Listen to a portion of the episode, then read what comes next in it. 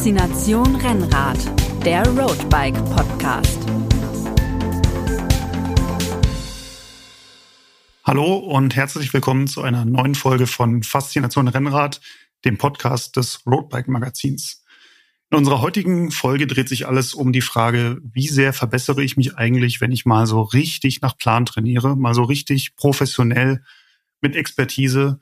Und äh, das haben wir oder das wollen wir vom Roadbike Magazin herausfinden. Und deswegen begrüße ich unser Versuchskaninchen, meinen Roadbike-Kollegen Moritz Pfeiffer. Hallo.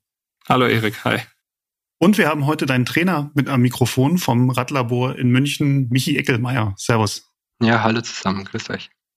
Wir wollen natürlich, dass unsere Hörerinnen und Hörer auch möglichst viel selber aus diesem Podcast äh, rausziehen wollen und hoffen natürlich, Michi, dass wir dir den einen oder anderen Trainingstipp äh, entlocken können, was du beim Moritz so, so anwendest, um ihn eben in, in Topform zu kriegen.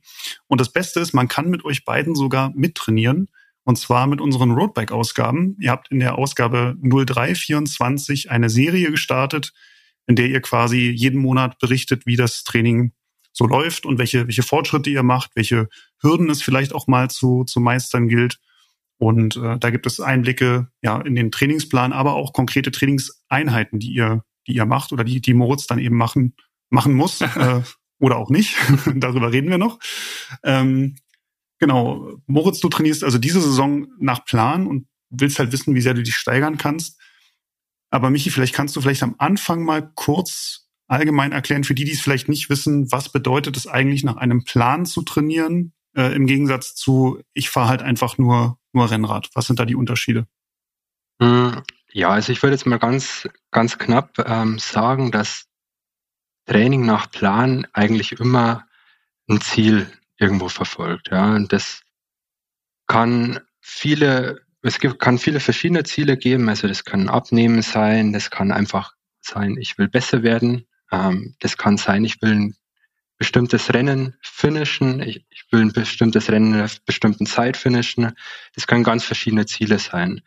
Und das ist eigentlich so der, der große Unterschied, würde ich sagen, zum einfach nur Rennradfahren, weil da hocke ich mich auf mein Rad drauf, fahre los und genieße vielleicht einfach nur die, die, das schöne Wetter und die Landschaft. Ja, und beim Rennradfahren, da mache ich das nicht, oder beim Training nach Plan, da mache ich das natürlich auch. Aber ich habe auch im Hinterkopf irgendwo noch ein, noch ein Ziel in der Ferne, sage ich mal. Mhm. Und dieses Ziel ähm, legt dann quasi mehr oder weniger fest, wie ich heute konkret fahren muss. Also ob ich länger und lockerer fahren muss oder ob ich vielleicht auch mal kürzer fahren muss mit, mit Intervallen. Ähm, das wäre dann so die Unterscheidung. Genau, genau. Also das wäre dann eigentlich so die Unterscheidung, ja. Mhm. Genau. Moritz, du fährst seit 26 Jahren Rennrad, wenn ich es richtig gezählt habe. Ähm, hast du bislang trainiert oder hast, bist du bislang Rennrad gefahren? Ja, unterschiedlich in den verschiedenen Phasen. Also ich habe ähm, so richtig nach Plan trainiert und äh, schon gar nicht unter Anleitung von einem Trainer und, und betreut quasi. Das habe ich tatsächlich so richtig noch nie. Ich habe halt eher ähm, ja mir so grob überlegt, grob quasi kann man sagen, periodisiert, wie das Jahr ist. Also wann ist, wann sind welche Wettkämpfe oder so und was muss ich bei den Wettkämpfen dann drauf haben? Also welche, welche Trainingsinhalte muss ich bis dahin haben, um die Anforderungen des jeweiligen Wettkampfs ganz gut abzudecken? Und dann habe ich halt zurückgerechnet, eben wann machst du was? Und aber also jetzt wirklich ganz konkret, also wirklich, dass ich mir einen Plan geschrieben habe, überhaupt nicht. Also es war eher so, ich weiß, wenn ich diese Einheit mal mache, das ist ganz okay, das, das bringt mir immer was und dann habe ich das mal eingestreut, aber dass irgendwas aufeinander so richtig aufgebaut hat, ähm, wirklich nur ganz, ganz grob. Michi, du hast schon das Wort Zielsetzung ähm, angesprochen, dass es da eben ganz verschiedene Ziele ähm, geben kann. Da gibt es ja aber auch ähm, die sogenannte Smart-Methode, wenn ich das richtig weiß, nach der man Ziele mhm. überhaupt erst äh, ja als als sinnvoll oder erstrebenswert klassifizieren kann. Kannst kannst du diese Smart-Methode einmal kurz kurz umreißen? Ja, klar, gerne. Ähm, also im Grunde, ich denke, viele werden das auch schon mal schon mal gehört haben, stehen da die einzelnen Buchstaben für, für bestimmte Wörter. Das S zum Beispiel für ähm, spezifisch, das M für messbar, das äh, A für attraktiv, ähm, R für realistisch und T für timed. Mhm. Ja, da werden wir vielleicht auch noch so auf die einzelnen Dinge ein bisschen genauer eingehen. Also mhm. ich kann ja auch vielleicht auch schon mal anfangen. Ähm, spezifisch mh, hm, um jetzt mal vorne anzufangen, gilt halt da, geht halt in die Richtung, dass wenn ich mir ein Ziel setze, ich will, wie ich vorhin gesagt habe, ich will besser werden im Radfahren, dann ist das zwar ein schönes Ziel, aber es ist nicht sehr konkret. Und da ist es halt besser, wenn ich jetzt, wenn ich mir dann überlege, okay, ich will im Radfahren meine, um jetzt gleich schon mal so ein paar Begriffe zu nennen, meine anaerobe Schwelle, um einen bestimmten Wert, Wert zu steigern, ja, dann ist das gleich viel, viel spezifischer zum Beispiel. Wenn ich das Ganze dann auch noch messbar mache, also um jetzt mal bei der, bei der anaeroben Schwelle zu, zu bleiben, ähm, dann habe ich da auch gleich mal ein Feedback, sage ich mal, drinnen und kann dann überprüfen, ja, komme ich denn meinem Ziel zum Beispiel näher? Ja, oder wenn jetzt jetzt dessen Radmarathon finishen wäre, dann wäre halt das Ziel der Radmarathon. Und wenn ich dann jetzt zum Beispiel, nehmen wir jetzt mal das Beispiel den Ötzi her, wenn ich mir da das Ziel setze, ich will den Ötzi finishen, komme ich dann auch ins Ziel und dann habe ich es wieder messbar gemacht und habe sozusagen eigentlich mein Ziel erreicht. Ja. Genau. Ähm, attraktiv ist immer so, mh, mm, ja, so ein bisschen eine Sache.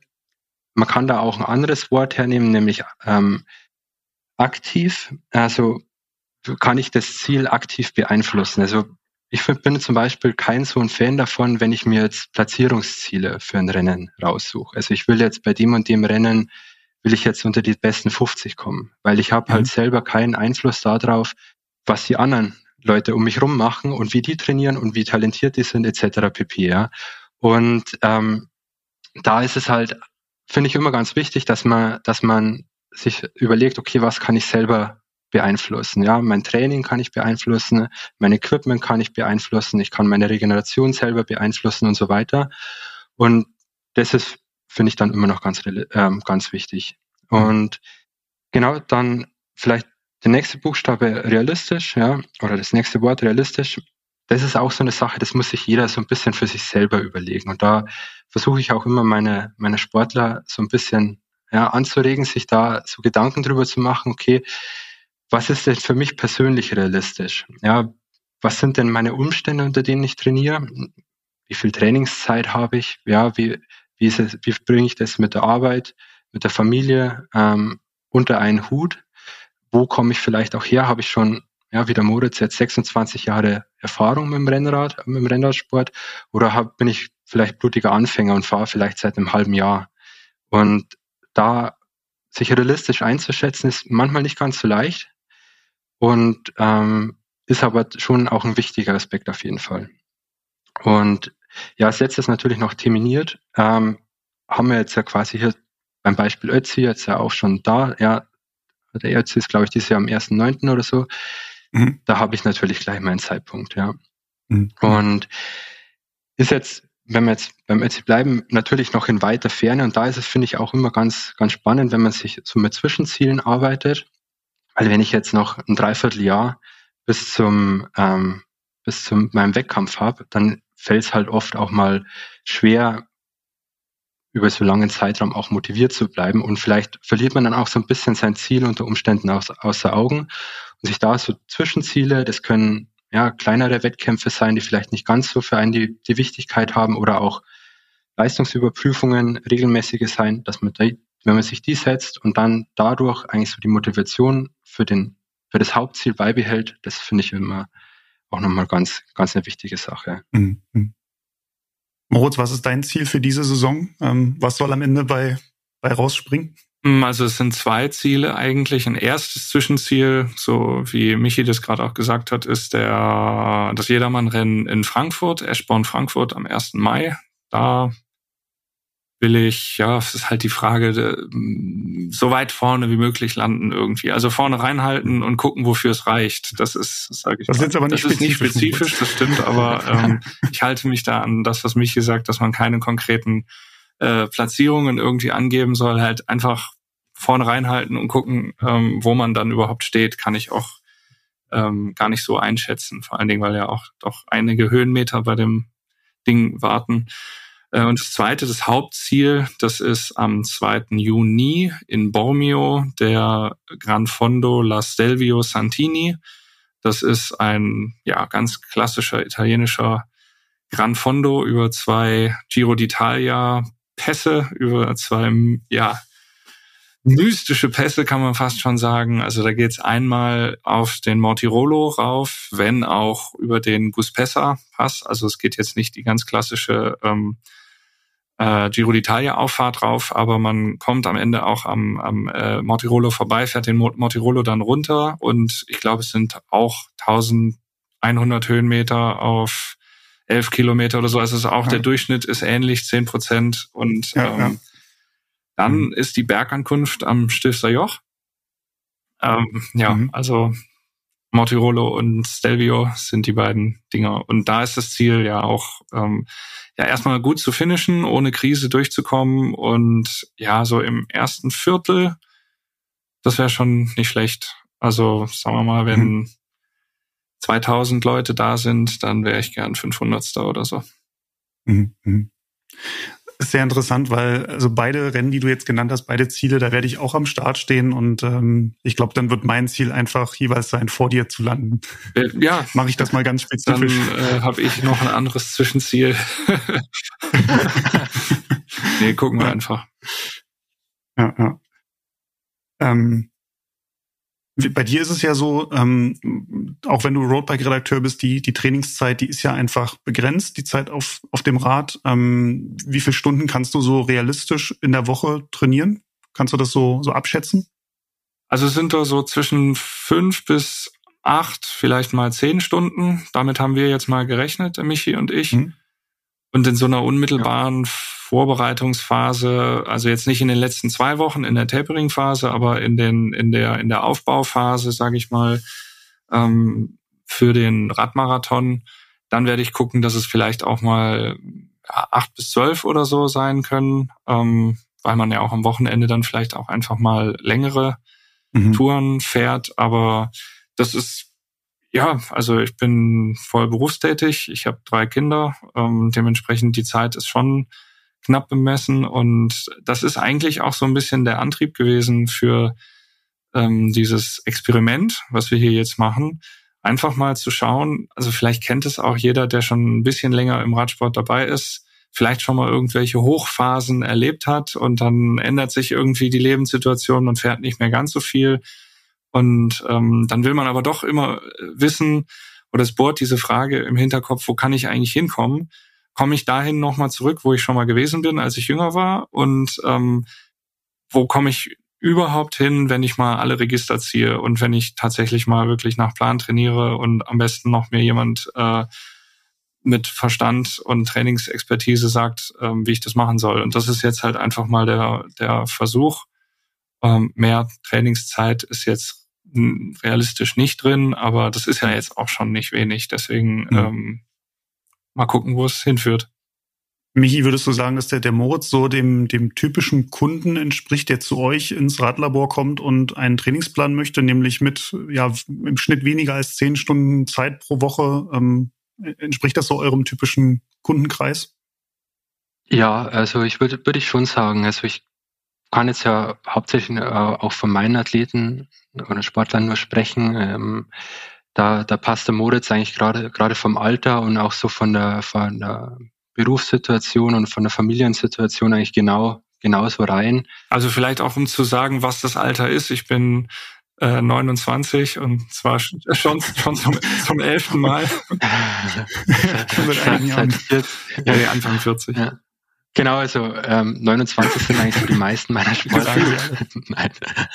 Nee, ähm, nee, ich würde ich, ich würd, ich würd sagen, der Altersdurchschnitt ist irgendwo zwischen 35 oder der, der, der die Altersspanne ist irgendwo zwischen 35 und ja, Anfang 60, ja. Ähm, wir hatten auch schon mal deutlich ältere Sport, äh, noch ältere Sportler, wir hatten aber auch schon mal äh, jüngere Sportler. Ähm, aber ich auch so von dem, von dem, wie ich gerade schon meinte, was die, die, die Situation so ums Training rum angeht, ist das doch immer ziemlich ähnlich zu Moritz jetzt. Also ich würde mal sagen, zwischen ja, fünf bis maximal so zwölf, 14 Stunden in der Woche sind da bei den meisten so realistisch umsetzbar. Genau, das ist eigentlich so der, der typische ja, Kunde, der zu uns kommt. Und ich glaube, wir, wir haben auch ab und zu mal, ähm, oder wir hatten auch bis, äh, schon ein paar Sportler, die, die jetzt, sag ich mal, eher ähm, im Profi auf Profiniveau trainiert haben, die auch dann, sag ich mal, im Kontinent, Kontinentalbereich äh, Radrennen gefahren sind. Aber das wirklich das, der Schwerpunkt, sage ich mal, der liegt ganz klar auf dem, auf dem Hobbysport und auf dem Gesundheitssport mhm. bei uns, definitiv. Viele sind ja so geneigt, oder wenn, wenn ich auch so im Bekanntenkreis rum, rumfrage, die, die sagen halt, ja, ich komme halt nur fünf Stunden die Woche zum, zum Radfahren, also da, da brauche ich nicht nach einem Plan trainieren. Ähm, was, was sagst du zu diesem, zu dieser Aussage, die man ja doch irgendwie öfter mal hört?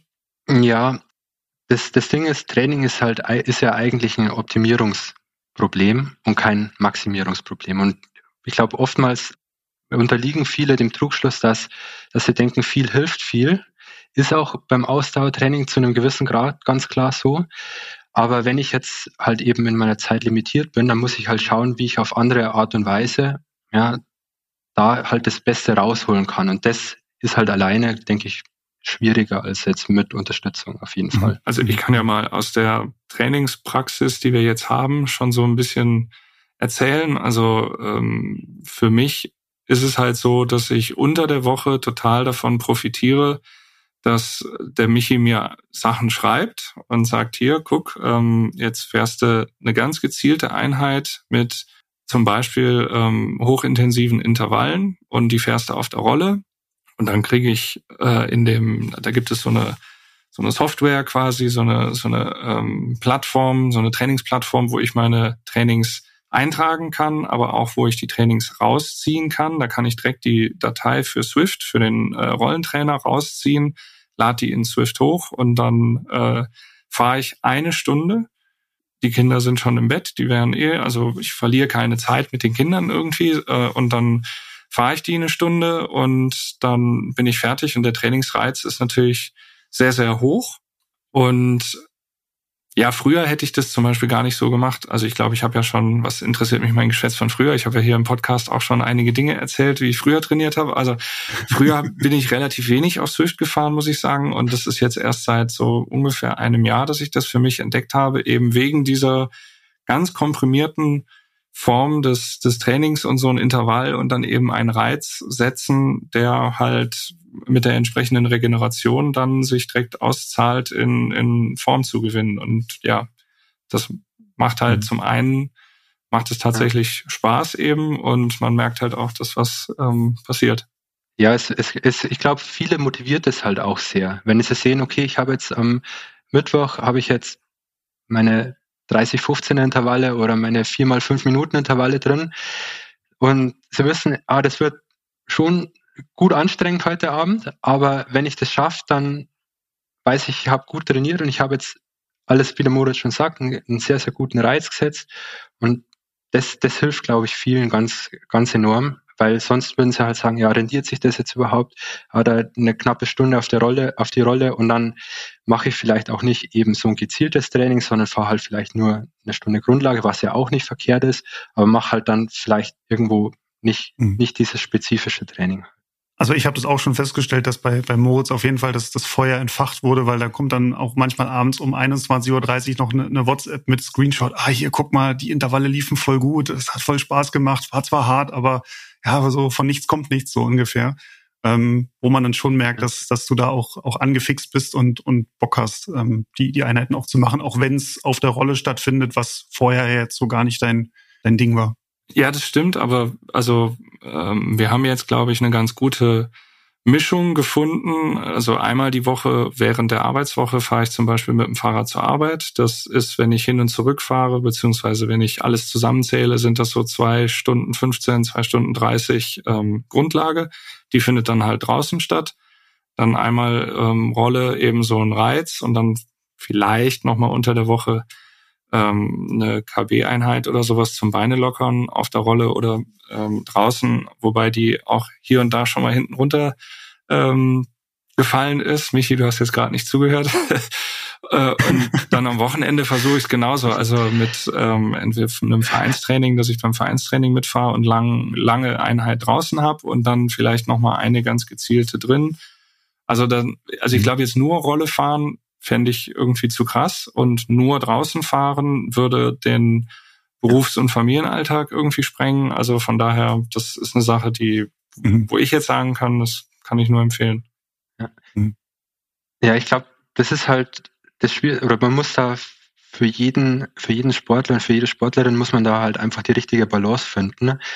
Ich glaube, verschiedene Typen haben halt bei verschiedenen Arten des Radfahrens, sage ich mal, mehr Spaß, mal weniger Spaß.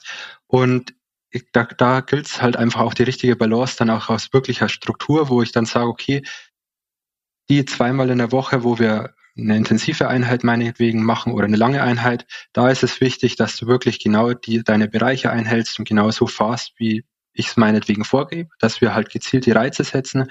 Aber genauso ist es auch wichtig, dass du halt, wie, wir vorhin schon gesagt haben, dass halt irgendwo der Spaß nicht ganz auf der Strecke bleibt und dass halt der Moritz zum Beispiel auch am, beim Vereinstraining mal vielleicht dann den GR1-Bereich nicht ganz so genau trifft, ist er auch kein, kein absoluter Beinbruch nicht, aber es ist ja dann für ihn trotzdem noch motivierender, halt dann in der Gruppe zu fahren, da mehr Spaß zu haben und er hat ja trotzdem einen guten Trainingseffekt. Und da muss man halt, glaube ich, für jeden so ein bisschen die richtige Balance auch finden. Ich höre da so ein bisschen raus, dass das Rennradfahren auch im Trainingsplan durchaus seinen, seinen Platz hat. Ja, mhm. ja, schon. ja also Rennradfahren ähm, meinst du jetzt in dem Sinne, wie die Eingangsfrage war, einfach. Ähm, genau, ja. genau einfach nur einfach nur Fahrrad fahren und eine gute schon, Zeit haben. Das das muss ich nicht ausschließen. Schon, aber also ich merke schon, dass man und oder das schätze ich halt auch an dem an diesem trainiert werden. Ähm, also man muss schon irgendwie dann immer gucken und sich austauschen. Also der Michi und ich sind tatsächlich dann relativ oft auch im Kontakt, wenn es auch nur ganz kurz eine WhatsApp ist und dann kriege ich ein Feedback. Wenn ich jetzt zum Beispiel beim Vereinstraining mitfahre und es war deutlich intensiver, als es vielleicht gedacht war für den Tag.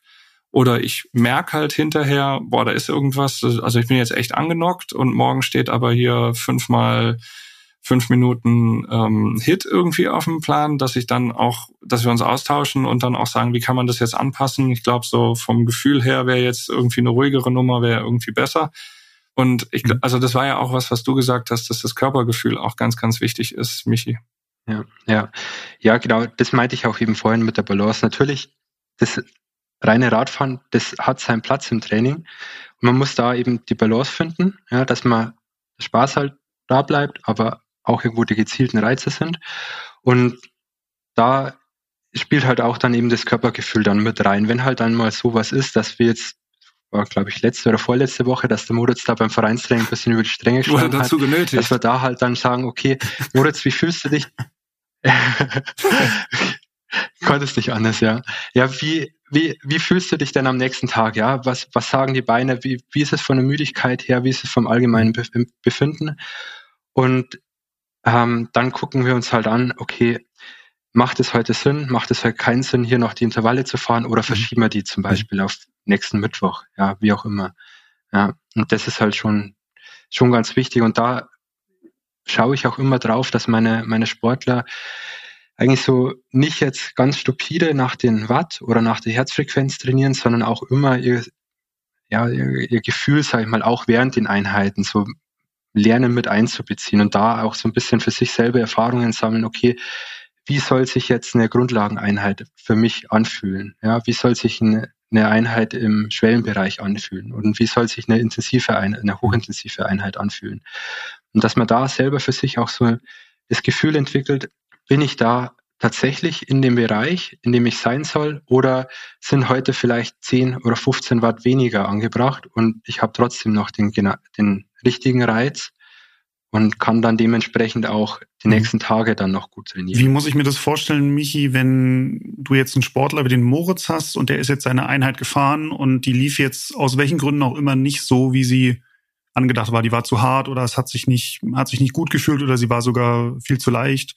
Ähm, wie, wie kriegst du davon oder wie kriegst du das mit, dass das bei Moritz eben heute so war? Ähm, muss er dir dafür eine WhatsApp schreiben oder kriegst du automatisch eine Pop-up-Benachrichtigung, wenn er seine Trainingseinheit hochgeladen hat. Ähm, du wirst ja nicht alle zehn Minuten in, in die Software reingucken, ob, ob Moritz schon was hochgeladen hat und, und was er da reinschreibt und wie er das Training umgesetzt hat und was das dann eben für, für morgen bedeutet. Wie, wie muss man sich das vorstellen? Ja, genau. Also ich, also ich schaue normalerweise, schaue ich so einmal am Tag in die in rein, was meine Athleten so machen. Ja, also unter der Woche auf jeden Fall. Und ähm, dann sehe ich, dann, dann sehe ich, okay, wenn der Moritz jetzt ähm, gestern Abend die seine Intervalle gefahren ist und ich schaue dann in der Früh rein und sehe, ja, irgendwie da die, die, die, die letzten zwei Intervalle, da konnte er die Leistung nicht mehr halten und die Herzfrequenz ging nicht mehr so, so hoch und die Umsetzung war irgendwie nicht ganz so da, dann schaue ich mir halt an, okay, wie war das denn bei den Intervallen vorher? Was haben wir anders gemacht? Haben wir vielleicht die Tage vorher, haben wir anders trainiert? Ja, haben wir vielleicht mehr Umfang gemacht, sage ich mal, in der Grundlagenausdauereinheit davor? War die vielleicht davor, an den Tag davor zu intensiv?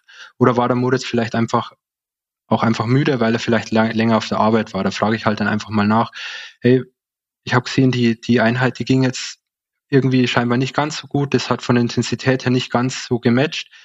Was, was, was meinst du, wo, woran hat es gelegen? Ja. ja.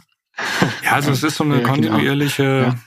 Kommunikation einfach. Also in diesem, in mhm. dieser Trainingssoftware, von der ich gesprochen habe, oder Und in diesem äh, Auswertungstool, da ist so eine Art Trainingstagebuch und da ist dann zum Beispiel eine Kommentarfunktion und da kann ich dann nach jedem Training kann ich dann reinschreiben, hat sich gut angefühlt, hat sich schlecht angefühlt, Knieschmerzen oder heute, heute war mega, heute war top. Also da kann ich einfach kurz einen Kommentar reintippen. Und da gibt es so einen mhm. Schieberegler von eins bis zehn, also ganz grün im Sinne von, also Finger in der Nase, hab gar nichts gespürt, bis ganz rot, ich also weiß gar nicht, wie ich das überleben konnte. Und da kann ich dann eben angeben, wie sich das Training angefühlt hat. Und anhand von so Sachen, ähm, genau, tauscht man sich dann halt aus. Und vielleicht ist das jetzt auch der Vorteil, dass ich jetzt nach 26 Jahren so ein bisschen, glaube ich, dann meinen Körper dann auch schon kenne und, und auch eben dann selber dem Michi dann schon mal sagt, boah, ich glaube, jetzt heute war es ein bisschen zu viel oder ein bisschen zu wenig, das müssen wir jetzt anpassen, aber genauso geht es auch, also ja, also gehe ich davon aus, dass du mit deinen anderen Athleten ähm, sowas abfragst und man dann eben vergleichsweise ähm, tagesaktuell ja, ja. reagiert. Und das ist, finde ich halt, also schon auch der, der Vorteil von dieser Betreuung. Ich, wenn ich das jetzt vergleiche im letzten Jahr, da habe ich das das erste Mal gemacht ähm, mit diesen Swift-Einheiten abends und äh, auch versucht, so ein bisschen ähm, koordinierter zu trainieren. Aber das war halt, dass, dass ich quasi, ich habe Swift angemacht und dann schlagen die dir ja irgendwas vor. Dann schlagen die dir Trainingseinheiten vor. Ich habe keinen Plan von Swift zum Beispiel trainiert. Kann man ja auch, aber das habe ich nicht gemacht. Ich habe halt immer mhm. geguckt, ah, wie fühlst du dich gerade und was schlägt Swift vor und das machst du jetzt einfach mal. Und das war manchmal viel zu wenig und manchmal habe ich mich ja echt richtig aus dem Leben geschossen irgendwo. Und ähm, was ich jetzt an diesem äh, an diesem Experiment mit der professionellen Betreuung ganz cool finde, ist, dass es halt tatsächlich nicht so ein Zufallsprodukt ist, welche Einheiten ich überhaupt auswähle und dass das alles so ein bisschen aufeinander aufbaut und eben im, im ständigen Feedback und Austausch mit jemandem geschieht, der halt Ahnung davon hat. Mhm. Mhm. Ja, genau. Also man muss ja sagen, jetzt da jetzt in dem ersten Block, sage ich mal, in dem wir uns jetzt noch befinden, da, da geht es halt jetzt auch, oder ging es jetzt am Anfang vor allem auch darum, dass wir ähm, eben schauen, okay, bei wenn wir jetzt mal als Beispiel einfach mal vier mal fünf Minuten als Trainingseinheit hernehmen, okay, ähm, wie, dass ich sehe, okay, wie reagierst du das erste Mal drauf? Wie, wie ist es danach mit der Müdigkeit etc. Und wie können wir dann von da aus auch anpassen, sage ich mal, mit der Leistung, dass wir da uns halt möglichst dann das Optimum hintasten und dann Stück für Stück eigentlich so auch so zum Beispiel den Umfang dann eben auch in den einzelnen Einheiten vielleicht erhöhen. So, und da baut es halt dann einfach immer so ein bisschen aufeinander auf dann wieder. Ich hatte vorhin, lag mir noch einmal so kurz, diese, diese Frage drängte sich mir auf, wenn jetzt der Moritz mal ein Training nicht wie geplant umsetzt oder auch vielleicht auch mal dann abends irgendwie sagt, ach, weißt du was, das Sofa ist irgendwie auch ganz bequem, lass ich heute mal weg. Ähm, kriegt er dann direkt auf die, auf die Mütze von dir und Moritz, hast du dann auch ein schlechtes Gewissen dem, dem Michi gegenüber? Ähm, wie, äh, Gibt es da Schuldzuweisungen dann von Seiten des Trainers? Äh, wie, wie muss man sich das vorstellen? Nee, nee, um Gottes Willen. Also ich meine, das ist ja ganz, ganz normal, dass das, dass das mal vorkommt. Das ist eh sehr, sehr selten, dass da, dass bei mir, ein, dass irgendwie ein Sportler sagt, boah, also heute hatte ich mhm. gar keine Lust nicht. So, und, aber wenn das mal vorkommt, dann, dann gucken wir halt einfach auch wieder, ähm, wenn es jetzt eine sehr, sehr wichtige Einheit oder eine Einheit mit hoher Priorität in der Woche war, dann gucken wir, dass wir die möglichst irgendwo noch in, in das Gesa oder in, das, in, den, in den Trainingszyklus oder in den Wochenzyklus irgendwo mit einbauen und dann dementsprechend halt vielleicht eine Einheit, die jetzt vielleicht nicht ganz so wichtig ist, dann streichen und so gucken, wie, wie können wir es noch einpflegen, vielleicht auch in abgeschwächter Form, muss man halt dann individuell auch immer schauen. Ja, das kommt immer ganz darauf an, welche Einheit der Moritz da jetzt mhm. auslässt, sage ich mal. Also ich möchte mal kurz betonen, dass das ja nur hochhypothetisch ist, weil ich mich natürlich, natürlich. Äh, sklavisch an alles halte. Nein, ich habe ja schon gesagt, also diese KB-Einheit, die fällt manchmal ähm, weg, obwohl ich immer, wenn ich's mache, also das einfach eine mhm. halbe Stunde bis Stunde ganz locker zu pedalieren, merke ich immer, dass das mega viel bringt, weil das die mhm. Beine halt irgendwie schon frisch macht. Das ist aber am ehesten die Einheit, die ich mal ähm, mhm. rauswerfe. Wenn es nicht anders geht. Die, die Sache ist halt, man macht es ja freiwillig. Also ich glaube deswegen, es gibt keine ähm, es gibt keine Bestrafung, mhm. weil du das gerade gefragt hast. Der Michi hat auch keine Elektroschockleitung nach äh, in mein Haus, wo er mir dann einen überbraten kann oder so.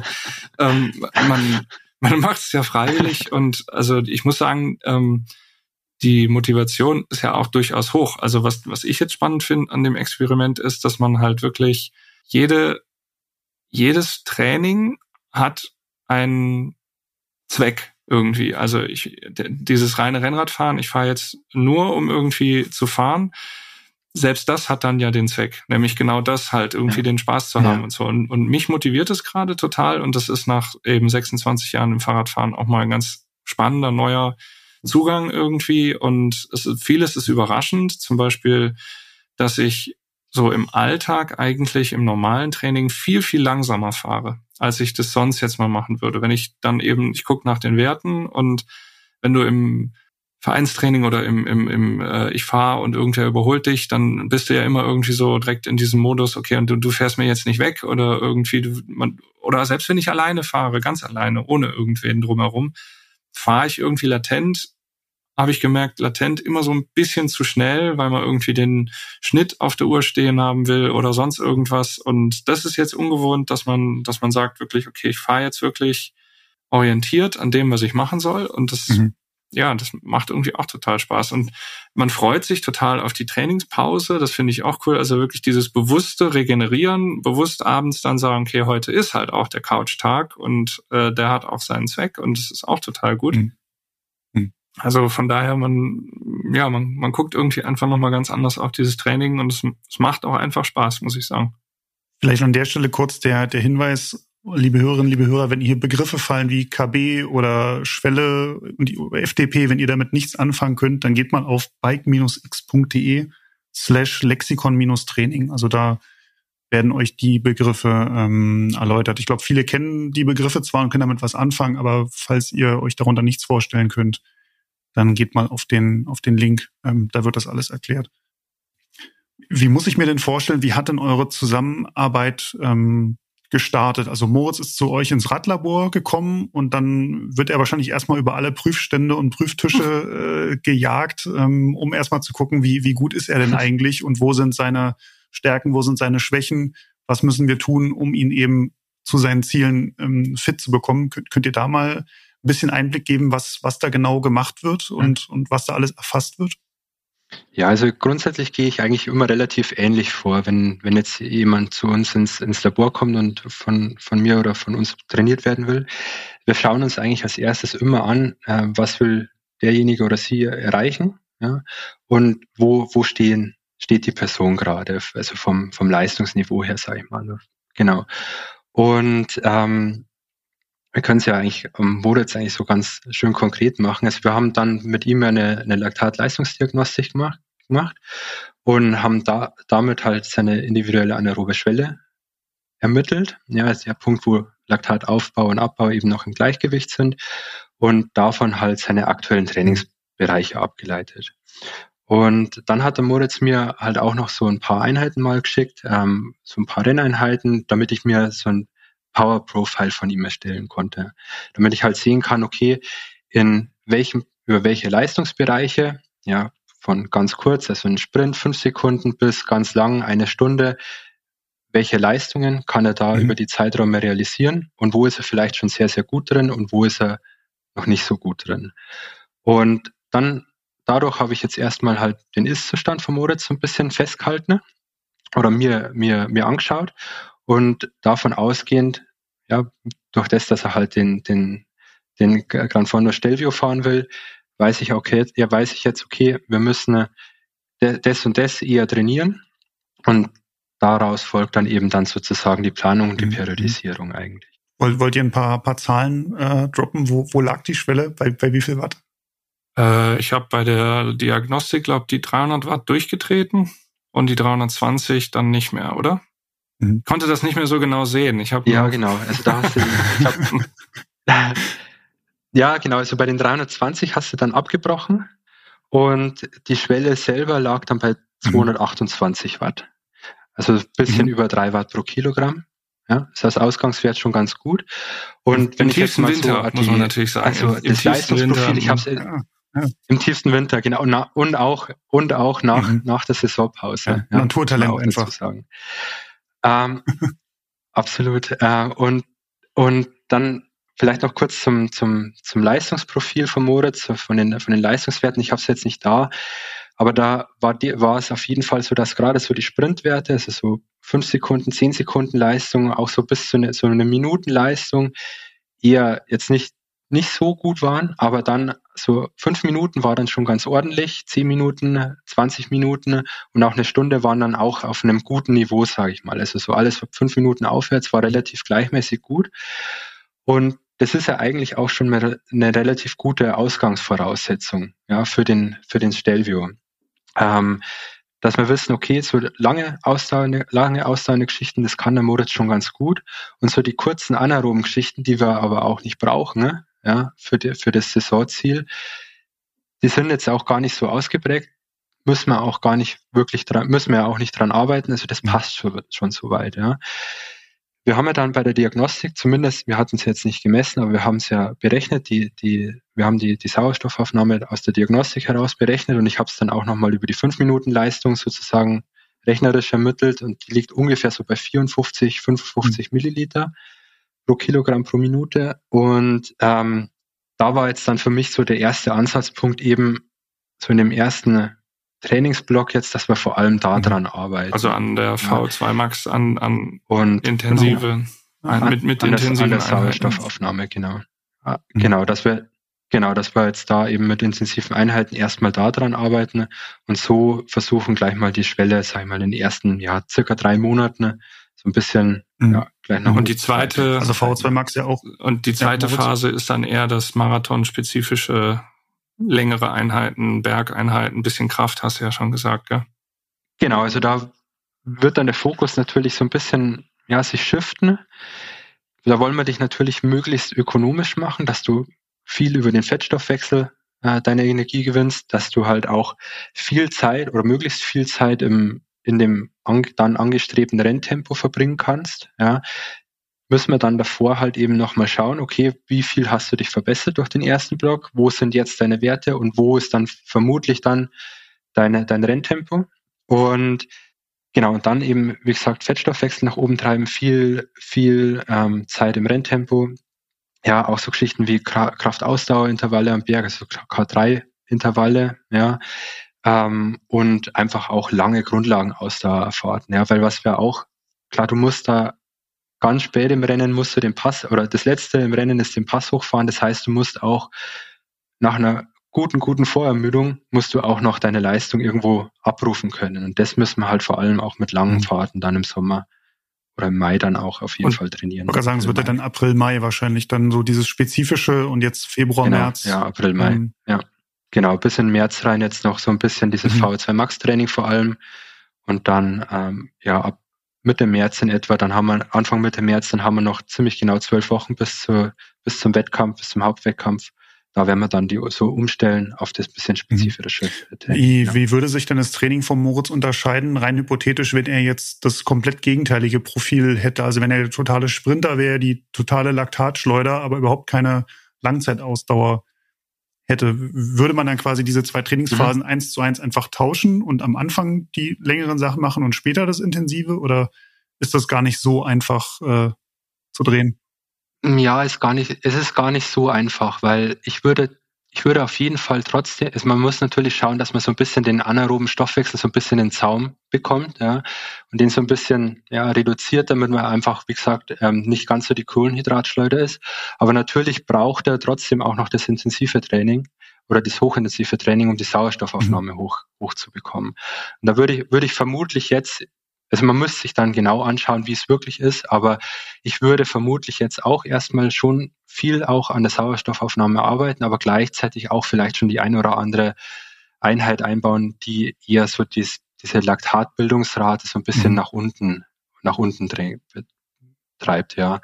Also was man da gut machen kann, sind so ganz eklige Intervalle, sind 30 Sekunden Sprints mit ganz kurzen Pausen, zum Beispiel fünfmal hintereinander, solche Sachen zum Beispiel. Oder dann eben auch so mhm. Kraftausdauerintervalle, würde ich dann einfach auch schon ein bisschen mhm. früher einbauen ins Training. Ja, also vielleicht äh, da auch nochmal ein Feedback aus der Praxis, was mit diesem Power-Profil, ähm, was du gerade erwähnt hast. Was ich jetzt faszinierend finde in dem Training, ist bisher, dass du das schon so einschätzen kannst, dass du mir immer die Einheiten so schreibst, dass die wehtun, ja, aber die sind nie so, dass ich sage, okay, das schaffe ich nicht. Also du kannst es schon, habe ich den Eindruck, kannst es ganz gut ein, einschätzen, wo so meine meine äh, Bereiche liegen und ähm, das ist so eine Sache, das ist meine Erfahrung aus dem letzten Jahr, wo ich das mehr oder weniger selbst gemacht habe, dass ich da schon mal häufiger ähm, dann zu viel des Guten, glaube ich, auch gemacht habe. Also von den, also da erinnere ich mich an einige Swift-Einheiten, wo ich während des Intervalls dann quasi die, die, ähm, die Intensität nach unten korrigiert habe, weil es halt einfach zu krass war. Und ähm, das hatte ich jetzt bisher noch nicht, sondern die waren immer so geteilt, dass mhm. die, dass die fies waren, aber dass man eigentlich schon ähm, eher die Schwäche im Kopf hätte, wenn man sie nach unten korrigiert und nicht im Körper. Mhm. ja, ich, ich glaube, also ich gehe da schon immer so ein bisschen konservativ an die, an die Sache ran. Also wenn ich jetzt so eine einzelne Einheit plane, dass ich sage, okay, lieber, lieber schafft der Moritz die mit einem guten Gefühl abzuschließen, ja, und macht dann einfach so ein paar Prozente, sage ich mal, von den Wattwerten weniger, ähm, damit er dann langfristig auch die Motivation behält und halt ähm, langfristig halt, wenn er viele Einheiten aneinander rein kann, ja, die alle irgendwo einen ähnlichen Reiz, jetzt sei es jetzt VC Max oder was auch immer, auf einen ähnlichen Reiz abzielen, dann ist das natürlich langfristig halt viel, viel besser, als wenn ich mich einmal abschieße komplett und dann drei Wochen quasi gar kein Training in die, in die, mhm. die Richtung mehr mache. Ja. Ist ja auch die, die Sache des Krankwerdens unter Umständen. Also wenn man, wenn man zu viel macht, und das ist genau, so eine ja. Sache da ja. mit den drei Kindern, die natürlich aus dem Kindergarten oder aus der Grundschule kommen, die haben dann auch irgendwelche Sachen und, und äh, blasen sie einem natürlich dann auch schön ins Gesicht und alles. Also ich habe schon immer das Gefühl, man muss sich ähm, man muss sich schon konzentrieren, sage ich mal, und auf viele Sachen auch so im Alltag achten, um halt jetzt nicht krank zu werden. Also gerade die Regeneration finde ich finde ich äh, mega wichtig.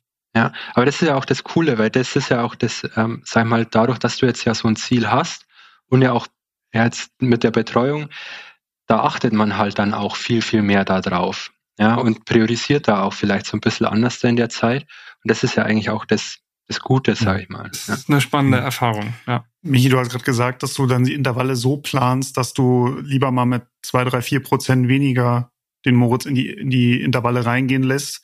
Ähm, ich kenne es jetzt nur aus meiner Erfahrung, wo ich mich selber trainiere. Bei mir ist immer so, nee, äh, wenn da irgendwo angegeben ist, die Einheit soll ich oder die soll man bei 115 bis 120 Prozent machen, dann ist bei mir immer, ja, natürlich mache ich die bei 120 Prozent, gar keine Frage, weil viel hilft viel.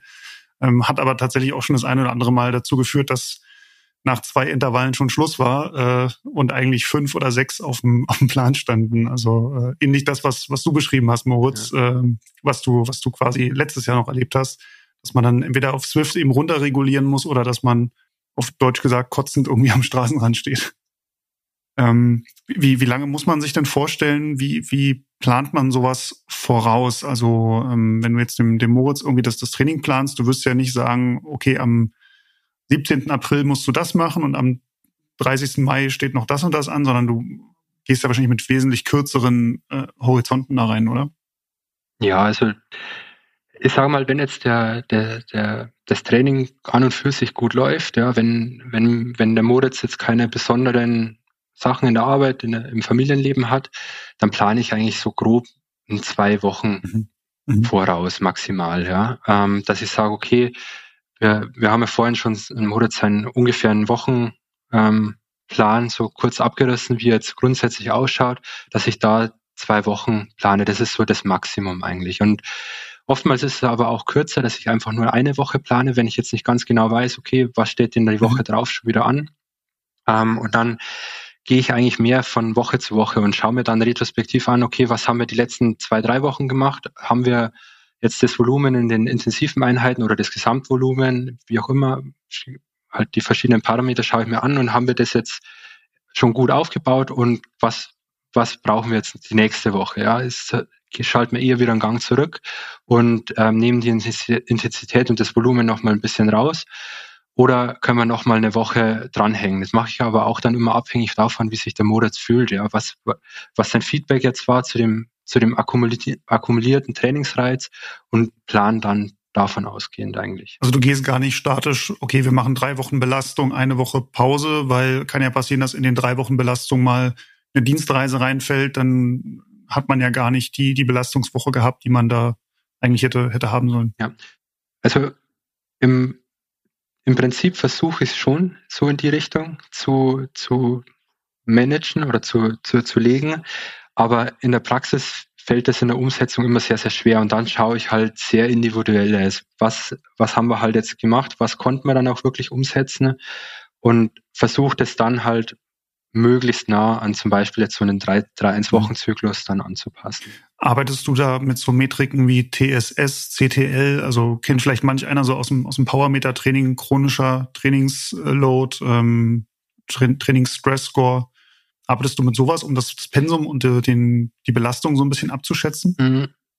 So ein bisschen schaue ich es mir, mir an, ähm, aber da achte ich ehrlich gesagt nicht zu viel drauf. Ich schaue mir eher das Gesamtvolumen an, schaue mir das äh, Volumen von an Intensitätsminuten in den einzelnen Wochen an, ob wir das steigern können ähm, und achte auch so ein bisschen auf die auf die Kilojoule, die ja der Moritz jetzt so in in den einzelnen Wochen verbraucht, dass wir die möglichst auch irgendwo langfristig in die Höhe treiben. Geht natürlich hauptsächlich über den Umfang. Ja, wenn ich sechs Stunden Grundlage fahre, brauche ich natürlich viel, viel mehr Energie gesamt, als wenn ich eine, eine, eine Stunde Intervalle fahre. Aber das ist auch eher mhm. so eine Metrik, wo ich drauf schaue. Ich gucke mir die TSS schon auch immer so mit an und schaue, dass das, schaue, wo sich die so hinentwickeln. Aber mhm. ehrlich gesagt, ist kein mhm. großer mhm. Fokus jetzt bei mir. Und wenn der Moritz jetzt sagt, ähm, okay, ich dachte eigentlich, dass ich diese Woche sechs Stunden Zeit zum Trainieren habe, jetzt habe ich aber doch zwölf. Ähm, sagst du dann als Trainer, okay, let's go mhm. for it, wir knallen auch zwölf Stunden rein oder macht ihr dann trotzdem die sechs, die, die angeplant waren? Ja, und das kommt auch immer so ein bisschen drauf. Also wenn der Moritz jetzt in der Ruhewoche sagt, boah, jetzt hätte ich auf einmal doch mal sechs Wochen, also jetzt ist das Wochenende komplett frei und ich kann jetzt zweimal fünf Stunden noch fahren gehen, dann würde ich ihn jetzt aktuell auch nicht zweimal fünf Stunden dann nochmal fahren lassen. Ja, müsste man halt de dementsprechend auch schon ein bisschen vorbereiten. Also wenn er jetzt, wenn er, wenn er, wir haben ja auch geplant, dass wir dann mal so, so ein bisschen ein kleines Mini-Trainingslager machen, ähm, ein oder zweimal und dass wir solche Sachen dann auch so eben mit, okay, gezielt davor ein bisschen rausnehmen, dann zum Beispiel einen Umfangsblock setzen und dann danach nochmal raus oder einen Intensitätsblock und danach nochmal raussetzen. Aber wenn du jetzt, wenn jetzt Moritz ganz spontan sagt, ah, würde ich jetzt, ich hätte jetzt am Wochenende doch auf einmal Zeit, dann klar können wir das so ein bisschen nach oben schrauben zum Beispiel, aber ich würde jetzt da mhm. nicht spontan einen mega krassen, eine mega krasse Änderung im Plan dann machen. Moritz, mit Mini-Trainingslager meinst du oder meint ihr wahrscheinlich dann einfach mal ein verlängertes Wochenende im März, April, Mai. Das ist die Irgendwie. Idee. Also ich wollte ähm, einen Trainingsreiz dann schon auch irgendwo nochmal setzen und ähm, gezielt mal drei Tage am Stück was machen. Ähm, aber nicht irgendwie jetzt die Woche nach Mallorca fliegen und irgendwie die Familie da alleine lassen. Also es ist tatsächlich ähm, Michi, du hattest ja gesagt, es können auch zwei mal zwei verlängerte Wochenenden mal sein. Einmal jetzt Anfang März vielleicht und einmal im April oder so. Und das, das erste hat dann vielleicht auch einen ganz anderen Charakter, weil es eher noch in der Intensität ist. Und das zweite ist dann auch eher schon vielleicht die ersten längeren Einheiten, die man dann mal fährt, die dann dafür aber ruhig. So in der Art. Ähm, mhm. Genau. Mhm. Michi, wissen das, wenn, gehen wir mal weg von meinem Beispiel jetzt. Ähm, wie gibt es irgendwelche mhm. Grundregeln beim Trainieren nach Plan, wenn ich mir das jetzt selber schreiben will? Ähm, worauf muss ich achten? Wo, wie überfordere ich mich eventuell? Wie unterfordere ich mich? Ähm, kann ich fünf intensive Einheiten pro Woche machen oder sollte es nur eine sein? Ähm, wie periodisiere ich das? Also kannst du da so ein paar Tipps geben? Ja, ja, klar. Also wie vorhin schon gesagt, also es ist halt wichtig, dass man erstmal für sich selber so den Ist-Zustand und halt auch den Soll-Zustand definiert, also wo, wo, mein, wo mein Ziel eben ist. Und ähm, abhängig davon sich überlegt, okay, was sind denn für mich jetzt, jetzt so die ganz wichtigen Sachen, an denen ich arbeiten muss und wie arbeite ich daran? Also wir hatten es ja vorhin schon Sauerstoffaufnahme mit hochintensiven Trainings hoch, ähm, die Laktatbildungsrate mit K3-Training runter zum Beispiel, Fettstoffwechseltraining mit Intervallen im GA1-Bereich etc. Ja. Und je nachdem, wo man sich dann auch gerade in der in der Vorbereitung auf sein, auf sein Zielevent befindet, sollte man halt dann die Schwerpunkte anders gewichten. Und man, als nächstes sollte man sich halt dann überlegen, wie viel Zeit habe ich in der Woche und wo in der Woche lege ich meine Einheiten, die für mich jetzt in dem Bereich, in dem Trainingsblock die größte Priorität haben. Ähm, da ist jetzt bei Moritz eben aktuell eben das VO2 Max Training im Vordergrund und wenn ich die zum Beispiel jetzt am Dienstag oder und am Freitag oder am Samstag platzieren kann, weil ich da ähm, gut Zeit habe, dann setze ich mir die da als erstes zum Beispiel rein.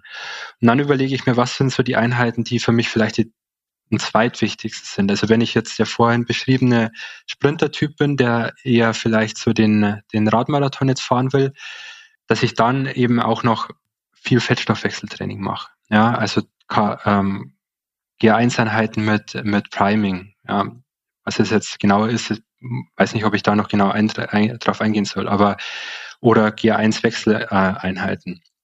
Und dann lege ich mir die noch in die Woche rein.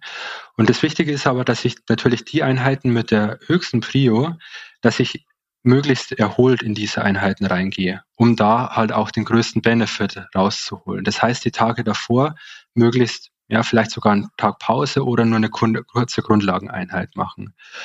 Und so strukturiere ich den, den Trainingsplan oder den Wochenplan, vielleicht auch zehn Tage oder 14 Tage, nach den Prioritäten in dem jeweiligen Trainingsblock, in dem ich mich befinde.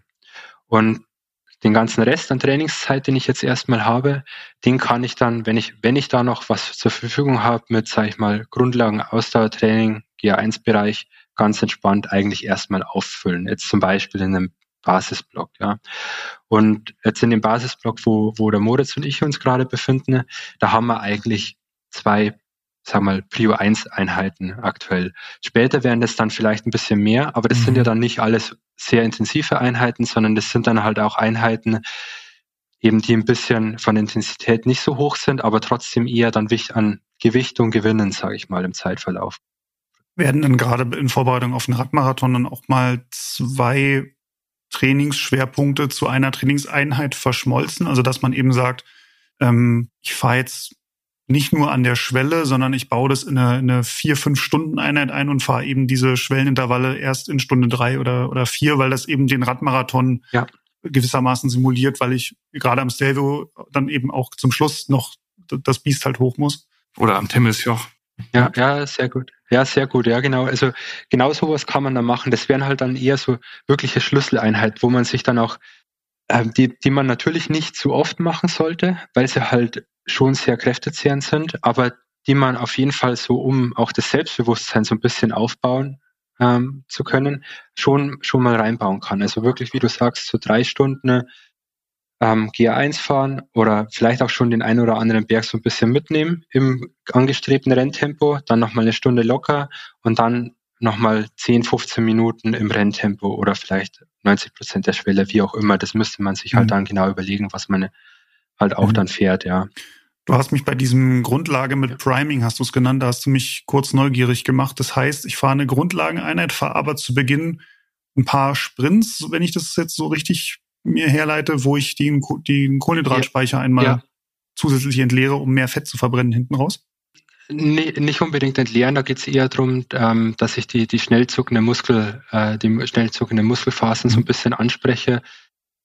Man fährt sich quasi kurz warm, ähm, macht dann ja so vier bis fünf mal 30 Sekunden, ähm, gut intensiv, also schon deutlich, deutlich überschwellig. Also es soll jetzt auch kein, kein kompletter Sprint sein.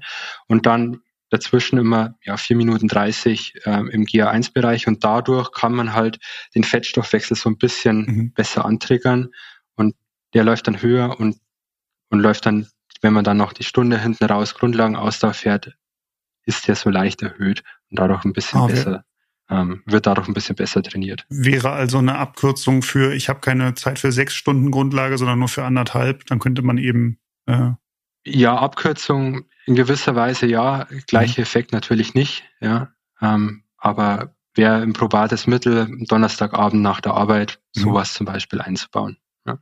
Welche Fortschritte habt ihr jetzt schon so ähm, in den Wochen, wo ihr trainiert, festgestellt? Also geht an euch beide die Frage, ähm, Moritz, fühlst du dich stärker? Hast du das Gefühl, du kannst mehr Watt treten oder du, du fühlst dich besser? Ähm, das ist schwierig, wir haben es eigentlich noch gar nicht so richtig überprüft. Also, ähm, also das, das Lustige war ja, wir haben zum äh, 1. Januar angefangen und am äh, 3. Januar bin ich krank geworden, weil ich mir da an ähm, ja, Silvester noch irgendwas eingefangen hatte. Also dann war erstmal sowieso der Plan so ein bisschen hinfällig. Das fand ich aber auch ganz cool, wie der Michi das dann gemacht hat, quasi wie man wieder reinkommt ins Training, wie der Einstieg ins Training nach Infekt. Ähm, mhm. Und jetzt haben wir das jetzt eine, eine gewisse Zeit lang äh, gemacht. Wir haben aber jetzt noch gar keine Überprüfung. Subjektiv würde ich sagen, war es halt ungewöhnlich intensiv. Also zum jetzigen Zeitpunkt im Jahr habe ich meistens nicht so intensiv trainiert, sondern eher mal einfach Grundlage und ähm, gucken, dass man auf ähm, Stunden überhaupt kommt. Ähm, deswegen ist es ungewohnt, jetzt zum jetzigen Zeitpunkt im Jahr schon so ähm, Regeneration so nötig zu haben manchmal. Ich hatte jetzt aber berufsbedingt gerade quasi drei Tage Zwangsregeneration äh, oder Zwangsruhepause, weil einfach viel anstand und habe gestern jetzt mhm. zum ersten Mal wieder draufgesessen und hatte den Eindruck, dass diese Pause auch irgendwie echt gut an angeschlagen hat oder das Training vorher dann in der Pause dann gut sich ausgezahlt hat. Und jetzt bin ich mal gespannt auf die nächste Zeit. Also subjektiv ist es schon ein bisschen besser geworden, aber ich kann jetzt keine Zahlen nennen. Hm. Michi, kannst du bei den Intervallen irgendwas rauslesen, die der Moritz fährt? Ja, ja, also, weil, wie der Moritz gerade schon gesagt hat, der war ja dann jetzt am Anfang eigentlich, ja, es war eine, ich würde fast sagen, es waren zweieinhalb Wochen, die wir eigentlich fast verloren haben, wirklich an, an Trainingszeit. Und so richtig jetzt, dass wir mh, hm, eine gute Struktur hatten. Das waren jetzt die letzten drei, dreieinhalb Wochen. Da hat sich mit Sicherheit schon ein bisschen was getan. Aber so richtig, also ich, und die Intervalle, die haben jetzt auch so weit immer gepasst von der Intensität. Das müssen wir dann wirklich dann, wenn wir es in ähm, Mitte, Ende März vielleicht nochmal mhm. ähm, überprüfen. Das Ganze, da, da wird sich dann auf jeden Fall was zeigen, wenn wir jetzt da konstant mhm. weiter trainieren können. Aber jetzt so in den drei, dreieinhalb Wochen ist es jetzt, also dass man wirklich deutliche Fortschritte sieht, da ist jetzt einfach der Zeitraum auch noch ein bisschen, bisschen kurz. Also da bräuchte man so sechs bis acht Wochen wahrscheinlich, um wirklich gesicherte Erkenntnisse zu, zu gewinnen. Genau. Ja, also normalerweise so für, die, für so einen klassischen V2 Max ähm, Base Block, sag, Block sage ich mal, plane ich eigentlich schon immer so mhm. eher drei Monate, sage ich. Mhm. mhm. Grundsätzlich, ja. Ähm, ja, also wir werden das natürlich ähm, weiterverfolgen und ähm, wie gesagt, ich habe es eingangs schon gesagt, im, in unserem Roadbike-Magazin könnt ihr da jeden Monat mitverfolgen, ähm, wie das Training bei, bei Moritz äh, anschlägt. Ja, aber ganz wichtig auch, und, wer sich jetzt ähm, hier so ein bisschen wiedererkannt hat, in dem, was ich jetzt hier geschildert habe, was so mein Hintergrund ist mit Ziel, Radmarathon und auch eher so der Dieselmotor als jetzt die Alejandro Valverde Puncher irgendwie ähm, oder, oder Sprintmaschine, ähm, der kann ja auch tatsächlich ähm, mittrainieren. Also ähm, genau. wir haben im Roadbike-Magazin die Einheiten, wir haben die Trainingsperiodisierung, wir haben die Einblicke eben, ähm, die wir da haben. Größte Herausforderung, wir sind durch die Redaktionsschlüsse und durch die Erscheinungstermine bin ich natürlich immer ein bisschen voraus im Training. Das heißt, mein Trainingsziel ist ja auch schon Anfang Juni, aber wer jetzt sagt, so im der zweiten Julihälfte oder im August oder der schon mehrfach genannte Ötztaler oder so. Das ist so das Ziel, wo es drauf hinausgeht. Das ist dann äh, schon eine gewisse Orientierung und da kann man das, was ich mache, eben entsprechend zeitversetzt ja auch durchaus versuchen, ja, nachzuempfinden. Nachzutrainieren, ja. Oder natürlich, ja gut, klar, also beim Radlabor anfragen und äh, die individuelle äh, Betreuung in Anspruch nehmen. Mhm. Ja, ja. Moritz, Michi, dann wünsche ich euch weiterhin natürlich viel Erfolg für eure, für eure Zusammenarbeit. Ähm, ich bin da sehr gespannt, was da rauskommt. Wie gesagt, ich bin ja gewissermaßen die, die Kontrollgruppe. Ähm, ich werde bei den gleichen Events ähm, an den Start gehen und ja, mein, mein Ziel ist klar, auf jeden Fall vor, vor Moritz landen, aber ob ich das, ob ich das schaffe, wenn ihr zwei da so äh, Hand in Hand äh, die, die Einheiten plant und umsetzt, ja, weiß ich nicht. Bin ich, bin ich selber sehr neugierig, was, was da rauskommt bei, bei Moritz. Wir werden sehen. Wir werden sehen. Dann, ja. liebe Hörerinnen, liebe Hörer, vielen Dank fürs äh, Zuhören. Wenn ihr, wie gesagt, euch ein Roadbike-Abo holen wollt, dann oder generell überhaupt erstmal die Roadbike, dann geht doch mal zum Kiosk. Und fürs Abo geht ihr einfach auf ähm, ja, unsere bike-x.de Seite und dann gebt ihr einen slash Roadbike-kaufen. Ähm, ansonsten Feedback gerne an info at roadbike.de oder podcast at roadbike.de. Wenn ihr Fragen habt zu Trainingsinhalten, zu Trainingsplänen, dann schickt die uns gerne und wir, wir leiten die dann auch an den, an den Michi weiter, wenn sie, wenn sie an ihn gerichtet sind. Ähm, da steht da bestimmt gerne Rede und Antwort. Ja, oder ähm, auch Themenvorschläge genau. für den Podcast oder fürs Heft, wie immer, gerne an uns schicken. Genau. Und ich würde sagen, wir drei hören uns dann wieder nach dem Gran Fondo Stelvio zur großen Abrechnung, zur großen Analyse, ja. was denn nun, was dann rausgekommen so machen wir ist. Das. Ja. Wunderbar. Ja, sehr gerne, ja. Dann alles Gute euch beiden und liebe Hörerinnen, liebe Hörer, bis bald. Macht's, Macht's gut. gut, danke, ciao.